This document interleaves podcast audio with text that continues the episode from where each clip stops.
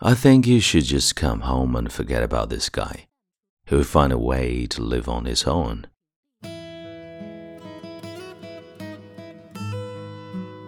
嗨，亲爱的朋友，你好，欢迎收听英语美文朗读，我是你的朋友孟非 Phoenix。今天和你分享的文章名为《什么是爱》。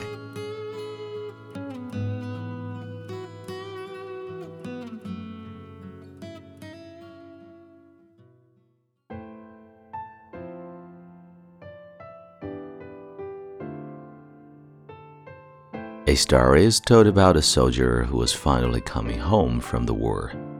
He called his parents from San Francisco. Mom and Dad, I'm coming home, but I have a favor to ask. I have a friend I'd like to bring home with me. Sure, they replied. Would love to meet him. There's something you should know, the son continued.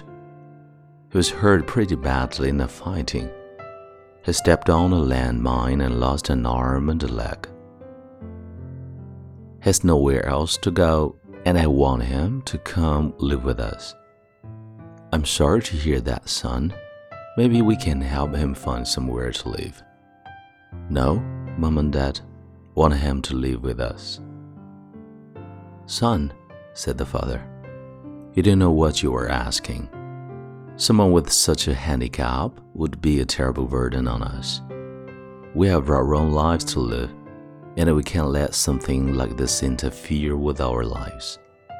I think you should just come home and forget about this guy. He will find a way to live on his own.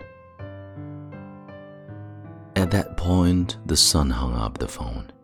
The parents heard nothing more from him. A few days later, however, they received a call from the San Francisco police.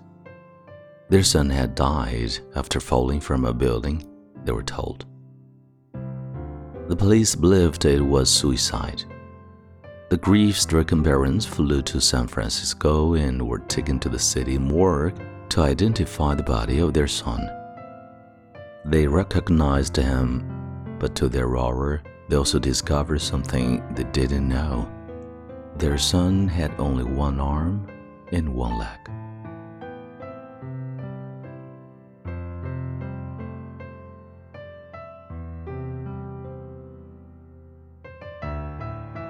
你现在收听的是英语美文朗读。如果节目带给了你片刻宁静与温暖，欢迎你分享给更多的朋友，让我们一起发现英语的别样魅力。